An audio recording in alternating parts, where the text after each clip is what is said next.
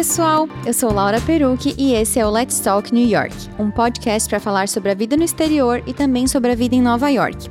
Não esqueça que para comentar esse ou qualquer outro episódio, basta enviar uma mensagem no Instagram, Laura Perucci, ou até mesmo o e-mail laura@lauraperucci.com. O assunto de hoje gera muita curiosidade e muitas dúvidas nas pessoas. Imigração. Afinal de contas, quais são os caminhos para imigrar legalmente para os Estados Unidos? Particularmente, não acho que seja um país fácil para imigrar se compararmos com outros países. Mas ao mesmo tempo, eu acho que tem muitas histórias que são contadas de maneira errônea. E eu acho que se pinta muito por aí de que é algo fácil, de que para tudo se dá um jeito, não é bem assim. Eu conheço alguns tipos de vistos, seus percalços e limitações, mas nada melhor do que alguém especialista no assunto, certo? A minha convidada de hoje é a Fanchelle Barra, mas eu sei que a gente pode chamá-la de, chamá de fã. Seja muito bem-vinda. Obrigada. Estou muito feliz com esse convite e da gente estar tá podendo ajudar né, as pessoas sobre esse assunto tão complexo. Complexo. Antes de mais nada, bom, a fã, ela é paralegal e ela é especializada nesse assunto de imigração, ela trabalha só com isso hoje em dia.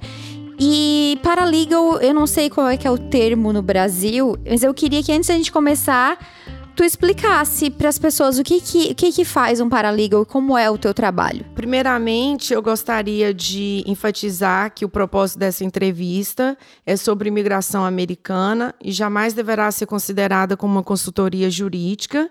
Cada caso tem suas nuances e maneiras diferentes de resolução. O paralegal é um assistente jurídico que dá total suporte ao advogado, basicamente na preparação dos formulários, na, no esclarecimento de dúvidas do cliente.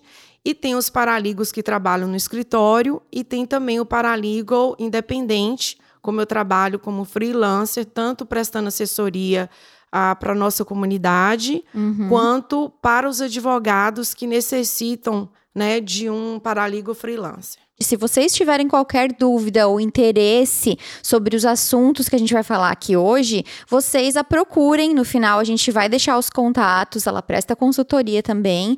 Tem muito disso que me disse, muito mito. Então, eu acho que a gente vai ajudar a esclarecer um pouco de como é esse processo. E para essa pauta, eu abri uma caixinha de perguntas lá no Instagram.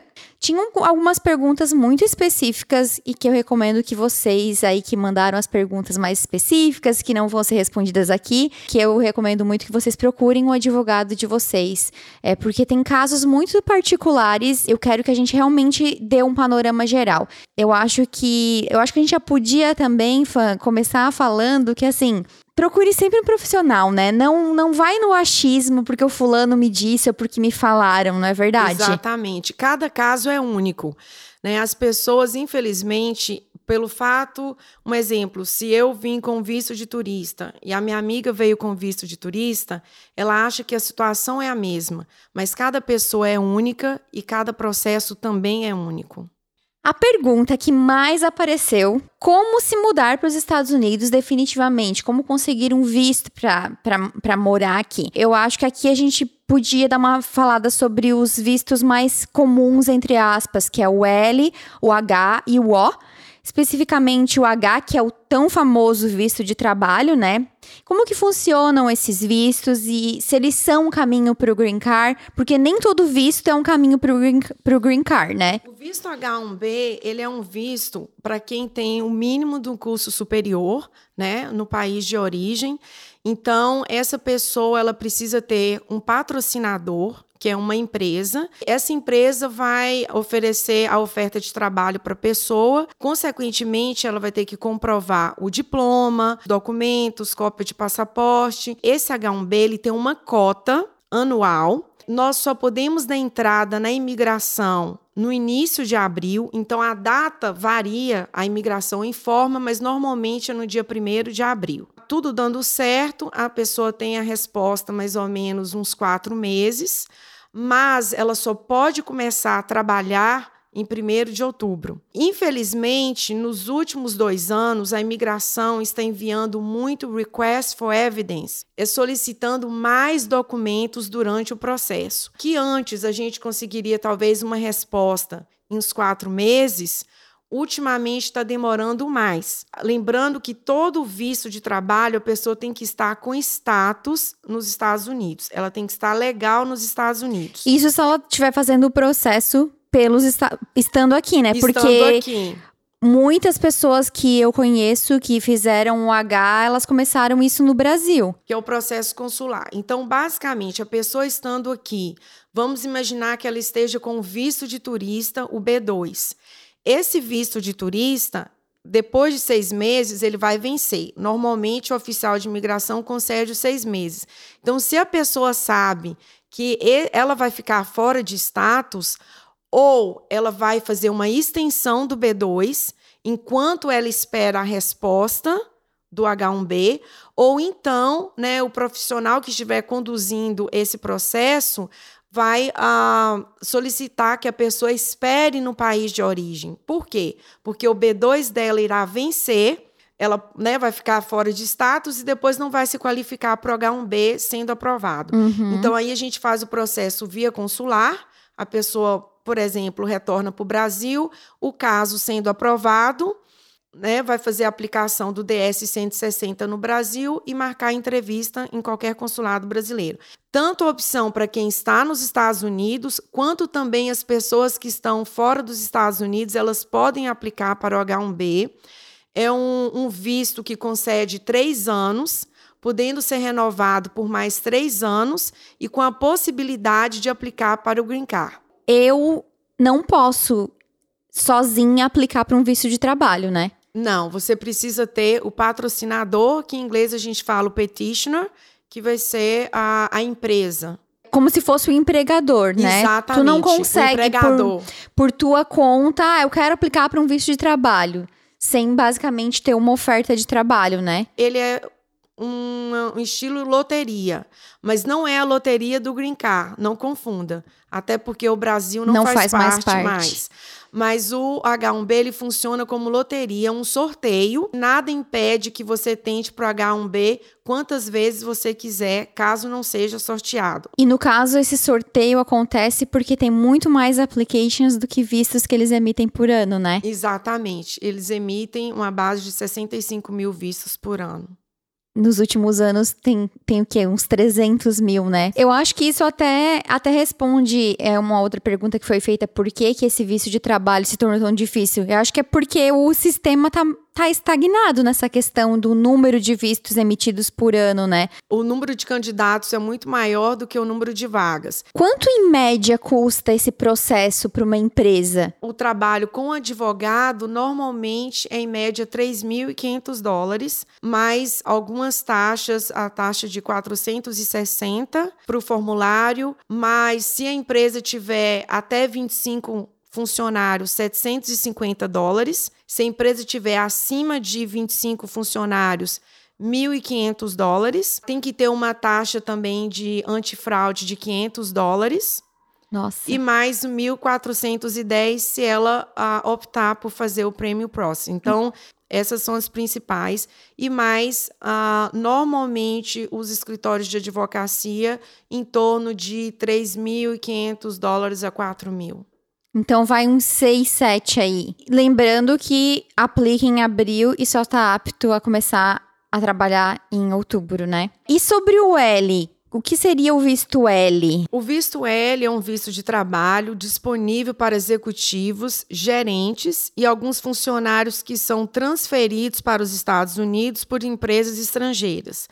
É um visto de transferência, né? Sim, normalmente aqui nos Estados Unidos a gente faz muito para pessoas que trabalham em banco. Uhum. Então, tem Tenho um vários caso... amigos que estão aqui com esse Sim, visto. Então, a pessoa trabalha num cargo de chefia, de gerência num banco e é transferido para um outro cargo de chefia aqui nos Estados Unidos. E aí ela fica atrelada a essa empresa, né? O visto é atrelado à empresa. Se ela sair da empresa, ela perde o visto. Também tem a possibilidade de aplicar, aplicar para o Green Card. O visto O.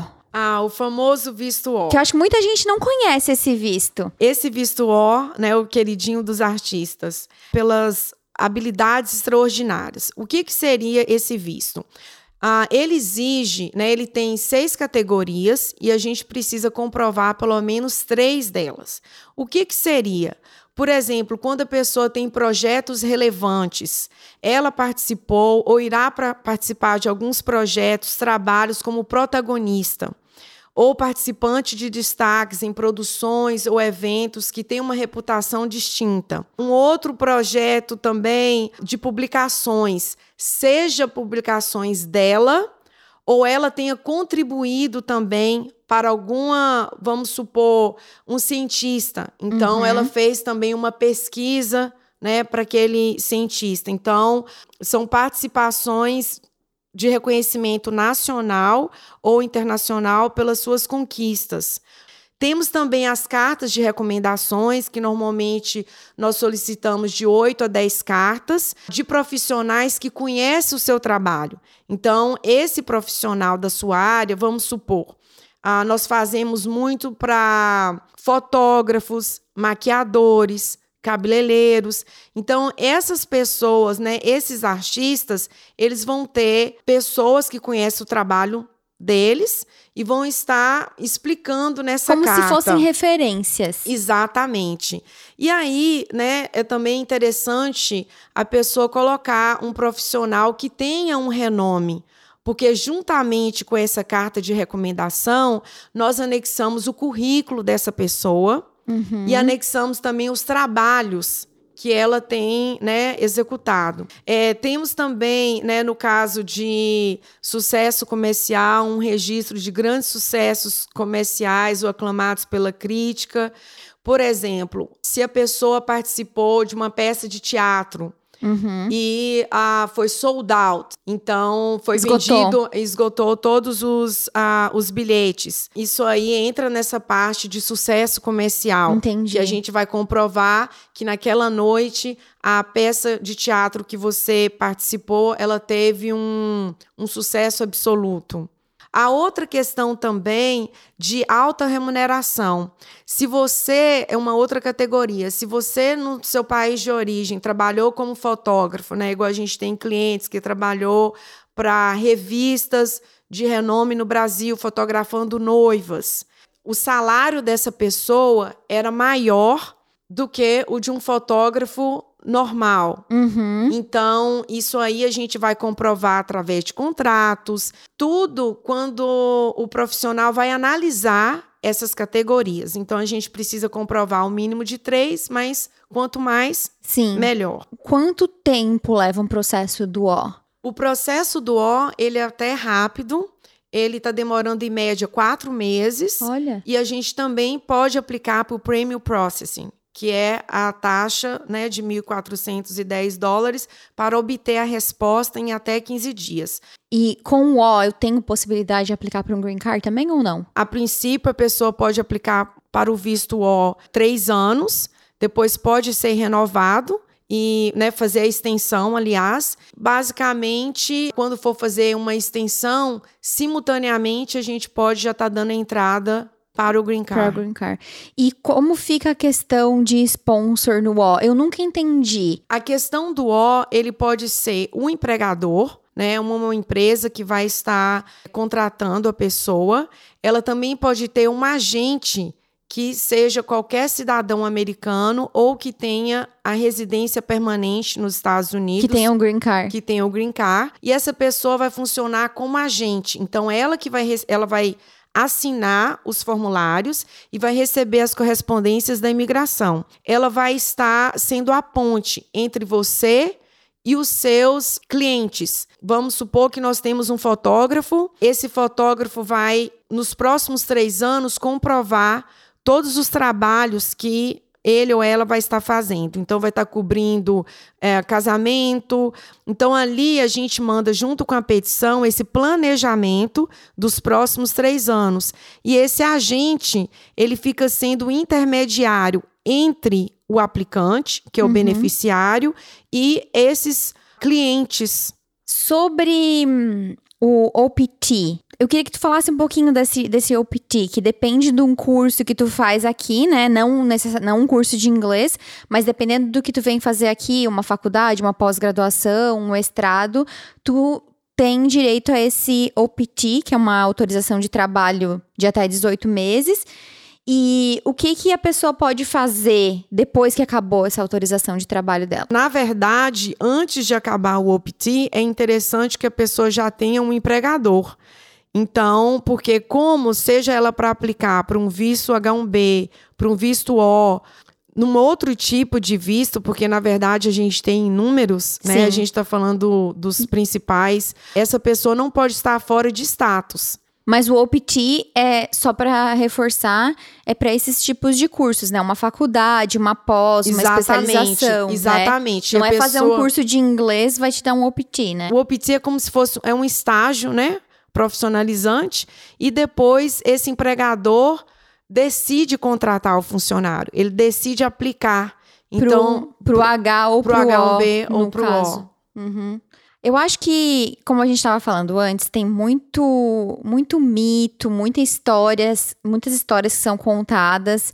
Acho que muita coisa mudou também, né? No passado já foi mais fácil a pessoa vir para cá e aí depois conseguir se legalizar e tal. Hoje existe isso, tipo, ah, eu vou com visto de turista, vou tentar a sorte sem um planejamento, não tenho um empregador, e aí eu dou um jeito depois. Isso é mito ou verdade? Ah, boa colocação. Aqui nos Estados Unidos não tem um jeitinho brasileiro.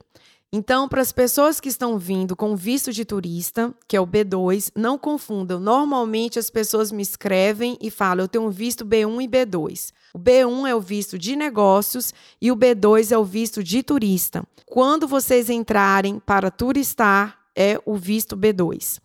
Esse visto, normalmente, o oficial de imigração vai conceder seis meses de permanência nos Estados Unidos eu sugiro que a pessoa não fique fora de status, porque não vale a pena. Então, fique alerta de, se você quiser permanecer mais tempo em território americano, você faça uma extensão do B2.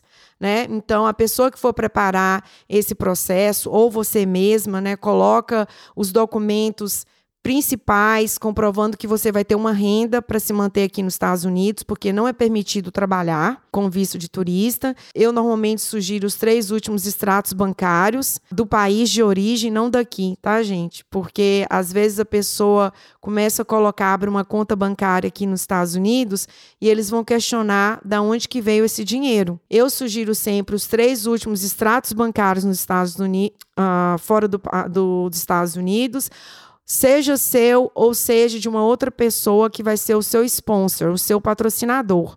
E juntamente né, com essa petição, é, tem outros documentos. Esse visto, basicamente, ele não te dá direito a, a trabalhar nos Estados Unidos, a menos que você receba uma oferta de trabalho neste período e a pessoa decida aplicar para um dos vistos que nós mencionamos anteriormente. Então, podemos fazer tanto a extensão do B2, que sendo aprovada, você teria um prazo de um ano para ficar nos Estados Unidos, e também, que é muito comum, é a mudança de status de B2 para F1 é o status de estudante.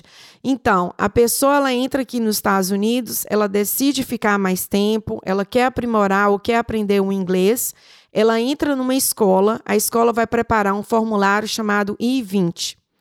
Juntamente com esse formulário, a gente encaminha a petição de mudança de status, ou seja, do visto de turista B2 para F1. Então, você vai sendo aprovado, você vai poder estar tá estudando nos Estados Unidos por tempo ilimitado. Você fica legal no país para poder viajar dentro dos Estados Unidos, mas você não pode sair dos Estados Unidos porque você perde esse status de F1. Uma outra diferença é sobre o visto de estudante F1, que as pessoas confundem muito. O visto F1 é quando você vem do seu país de origem com visto estampado no seu passaporte. Então, ele te dá direito a entrar e sair dos Estados Unidos. A mudança de status é diferente. Você permanece legal no país, mas você não tem o direito de deixar os Estados Unidos.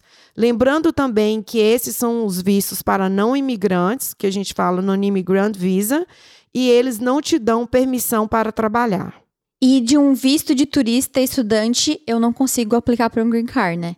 Não existe. Não. A não ser que tu não. case com um cidadão americano e aí tu vai virar noiva e depois vai virar o cônjuge, né? Sim, se porventura a pessoa tiver com status de F1, por exemplo, com de estudante, e ela se casar com um cidadão americano, né? Então ela vai aplicar para mudança de status e, e, essa mudança vai uh, finalizar em um green card. Uhum. Lembrando que a pessoa pode também se casar com um green card holder, mas quando você, quando a pessoa se casa com uma pessoa que tem a residência né, permanente nos Estados Unidos, ela tem que estar com status. Isso é muito importante, gente.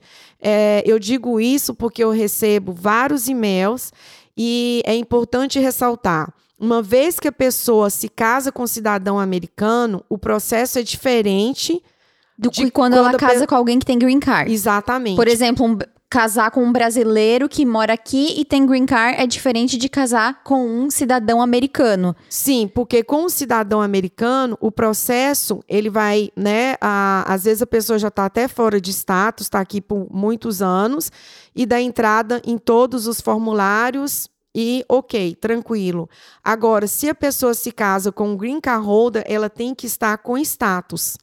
Então, ela tem que estar, vamos supor, se ela tiver com F1, né? Ela vai manter, vai continuar indo para a escola até o dia da entrevista, quando o oficial falar que o caso foi aprovado. Aí, se a pessoa quiser depois, ela vai parar de estudar. Mas antes é um grande risco. Digamos para uma pessoa que a gente usa esse termo fora de status, né? Que é uma pessoa que ficou aqui além do permitido pelo visto que ela tinha. Que no caso isso acontece mais com visto de turista, né? Que Sim. tu falou que o visto de estudante é meio que limitado enquanto tu estiver frequentando a escola.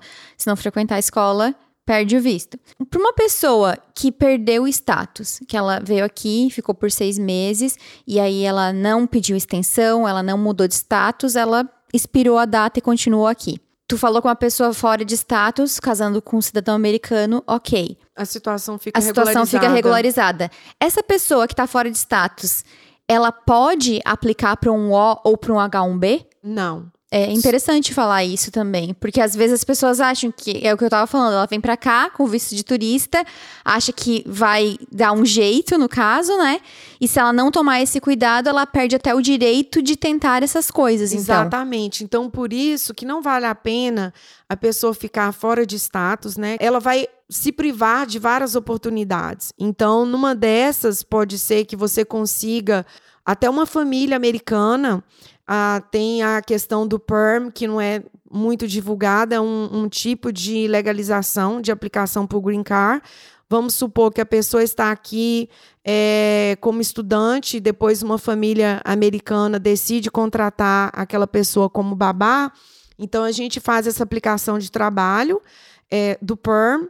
Ela é demorada, mas pode sim também a pessoa se beneficiar, ter o green card através de uma de um trabalho como babá. Uhum. Esse até não é tão difícil quando a gente aplica para o Green Card para pessoas que têm cargos mais altos, como engenheiros, alguns profissionais, porque vão ter mais candidatos que vão aplicar para aquela posição. No enquanto, quanto babá, né, o salário anual que a gente vai estar que colocando no formulário, que também é, um, é um, um, salário que tem que ser informado pelo Departamento de Trabalho, é possível a pessoa com o F1, por exemplo, ela estando com status, encontra um trabalho, a gente aplica para o Green Card também. Uhum, entendi. E esse não é muito divulgado. Bom, quem tiver interesse sobre isso, pode também depois dar uma consultoria a respeito, né? Como a gente falou muito sobre cidadão, cidadão, cidadão, qual o caminho para alguém virar cidadão americano? Se ela conseguiu green card através de casamento, após três anos ela pode aplicar para a cidadania americana. E se ela conseguiu green card através de trabalho, cinco anos. E quando a pessoa tem a cidadania né, americana, ela pode aplicar para os pais, pode aplicar também para os irmãos hum. e filhos. E já que a gente está falando em cidadania, é, a cidadania italiana é uma realidade agora no Brasil, né? Tem muita gente indo atrás desse direito. Tem algum privilégio ter um passaporte europeu, um passaporte italiano, quando se fala em, em imigrar para os Estados Unidos? sem ser turismo, falando em, em vir aqui para uma oportunidade, tem algum privilégio, alguma vantagem com, esse, com essa cidadania ou não? Não, a questão do passaporte europeu, né, eles têm a autorização que é chamada de ESTA, o Sistema Eletrônico para Autorização de Viagem, que permite o europeu uh, estar fazendo turismo nos Estados Unidos por até 90 dias. E se ela quiser um visto de trabalho, são as mesmas burocracias Exatamente. que um brasileiro passa. Sim. Sobre o visto de investidor, é um programa do governo norte-americano que possibilita o Green Card as pessoas que aplicarem dinheiro em projetos capazes de gerar empregos nos Estados Unidos. Valores também mudou, né, entrou em vigor no dia 21 de novembro agora, que era de 500 mil dólares, passou para 900 mil dólares, e a, o outro investimento, que era de 1 milhão, passou para 1 milhão e 800 dólares. Então, entrou em vigor a partir do dia 21 de novembro de 2019. Espero que todo mundo esteja ainda sentado com essa informação, que ninguém tenha caído duro, porque eu fiquei bem chocada com o valor também. Tem uma, uma dúvida que eu queria que a gente esclarecesse, porque eu vejo muito sobre. Eu vejo muito por aí nos grupos de Facebook e também acredito que tu deve receber essa dúvida, porque as pessoas perguntam muito sobre: ah, mas é, quero validar meu diploma porque eu sou da área de fisioterapia ou eu sou da área de direito. Porque tem profissões que, por exemplo, um jornalista pode atuar aqui, não precisa fazer outra faculdade, eu digo, não uhum. precisa validar o diploma. Profissional de TI que é o caso do meu marido, não precisa validar o diploma. Ele veio com o diploma dele, estava apto para trabalhar. Mas ele precisou de um visto de trabalho. E o que eu vejo as pessoas fazendo confusão é isso, é que elas, elas, elas não entendem que tu tem uma validação de diploma, mas uma coisa é estar apto para atuar naquela área e outra coisa é ter uma autorização de trabalho para trabalhar nos Estados Unidos, certo? Exatamente, sim. A validação de, de diploma, né, a pessoa vai fazer a tradução né, com um órgão competente, inclusive, assim, a gente trabalha né, com empresas sérias nisso, porque não pode ter fraude, né? Vamos supor, uma pessoa que fez o curso de direito no Brasil, quando ela vem para os Estados Unidos, ela não pode advogar. Então, ela vai fazer o LLM, que é um mestrado, e depois ela vai tentar o BAR, que seria o AB nos Estados Unidos. Então, só depois disso ela pode advogar. Então, essa validação do diploma, ela vai ser a tradução juntamente com a equivalência uma equivalência exatamente dos créditos que foram estudados no país de origem com os daqui. E aí, dependendo realmente da área, igual na parte de medicina, na parte jurídica, todos precisam ter uma licença aqui. Sim, mas aí, além da licença, tu precisa ter um visto de trabalho, né? Sim, sim. Não adianta a pessoa chegar aqui e falar, vou trabalhar como dentista, se ela não tem um empregador. É, era isso que eu queria que a, que a gente esclarecesse, porque as pessoas. É, é, teve uma menina, acho que perguntou até: ah, se eu for ali prestar a prova, entre aspas, de OAB, eu posso advogar? Mas são duas coisas distintas, né? Uma é ter a autorização de trabalho e outra é ter a licença para atuar naquela área específica, certo? Sim. Na verdade, agora eu acho que eu já cobri todas as perguntas mais técnicas, eu acho que já deu para o pessoal ter bastante ideia. Mas tem uma pergunta aqui que que veio de uma menina e eu queria fazer essa pergunta porque eu acho que ela, ela toca em tanta coisa que envolve. Porque assim, a gente fala aqui, né, sobre processos e tal, e a verdade é que qualquer processo de, de, de visto, de green card, eu acho que é uma coisa que vale lembrar que é muito time consuming. e muito assim pessoal. Muito pessoal, tipo, toca em tanta coisa. É, é, é, aquela coisa de tu. Tu não, tu não mora aqui, tu não é cidadão americano, tu tem que estar tá se provando, né? Eu, eu vejo, assim, um, um sentimento, assim, de tu não tem a liberdade quando tu tá atrelado a um visto, a liberdade que um green card te dá. São tantas coisas que mexem com o emocional, coisas queria que fosse realmente assim, só uns papéis, mas tem muita coisa envolvida e tu, tu deve também é, lidar com esse lado psicológico e as frustrações. E aí, por isso que eu queria fazer essa, é, trazer a pergunta dessa menina, porque eu acho que ela, ela resume bem isso. Ela falou assim. Eu gostaria de saber o porquê demora tanto para o governo processar os pedidos de green card, se eles têm um prazo e se, após a administração do Trump, eles cumprem com o prazo. Eu vim com o visto de noiva, apliquei para o meu ajuste de status, autorização de trabalho. Sigo esperando, entre, entre parênteses, para sempre. Essa demora e burocracia são muito ruins, porque força o imigrante a depender financeiramente do companheiro e a vida fica, entre aspas, empacada. Eu sempre fui muito independente e essa questão, se a gente não tomar cuidado, afeta a nossa autoestima e o relacionamento. Eu faço parte de um time de, de pessoas que veio para cá porque o marido brasileiro ou foi contratado, ou foi transferido. Eu vejo muito isso. A vida do homem, no geral, nessa situação, não muda. E a mulher é a que precisa começar do zero e tudo mais. E, e essa pergunta dela me tocou tanto. Eu me vi nela em, em várias maneiras, assim, na questão da dependência financeira. Eu queria que tu falasse um pouco sobre isso, assim, não sei, do que tu vê, do que tu poderia dizer para ela, para dar uma palavra de conforto. Infelizmente, quando a gente lida com a situação imigratória, história, né, vem muitas emoções, saudade. A imigração, ela, né, ela dá a resposta, isso aí pelo menos a gente é, tá certo que não, não fica esquecido os processos. Eles estão um pouco atrasados, mas assim a boa notícia é que para os casos de casamento e também para a cidadania, eles estão sendo bem rápidos em relação do que estava no último ano, uhum. né? Porque a gente teve a época Obama que os processos realmente estavam mais rápidos. Né? Eu já cheguei a fazer processo de casamento que com quatro meses a pessoa estava com green card. E agora a gente fala mais ou menos um período de 12 meses.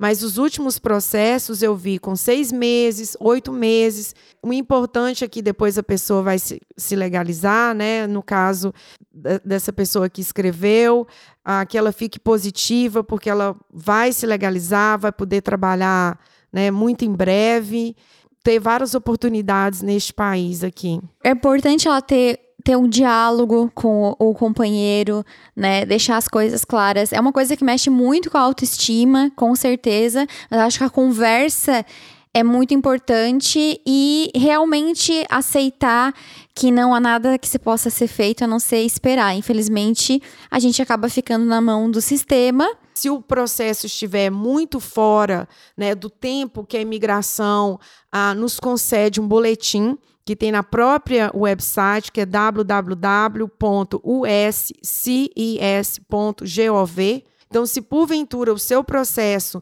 como no seu caso aí, que foi de adjustment status, casamento com cidadão americano, se tiver ultrapassado talvez um período de 12 meses, então você pode encaminhar é, online essa solicitação falando que o seu processo está fora do prazo concedido.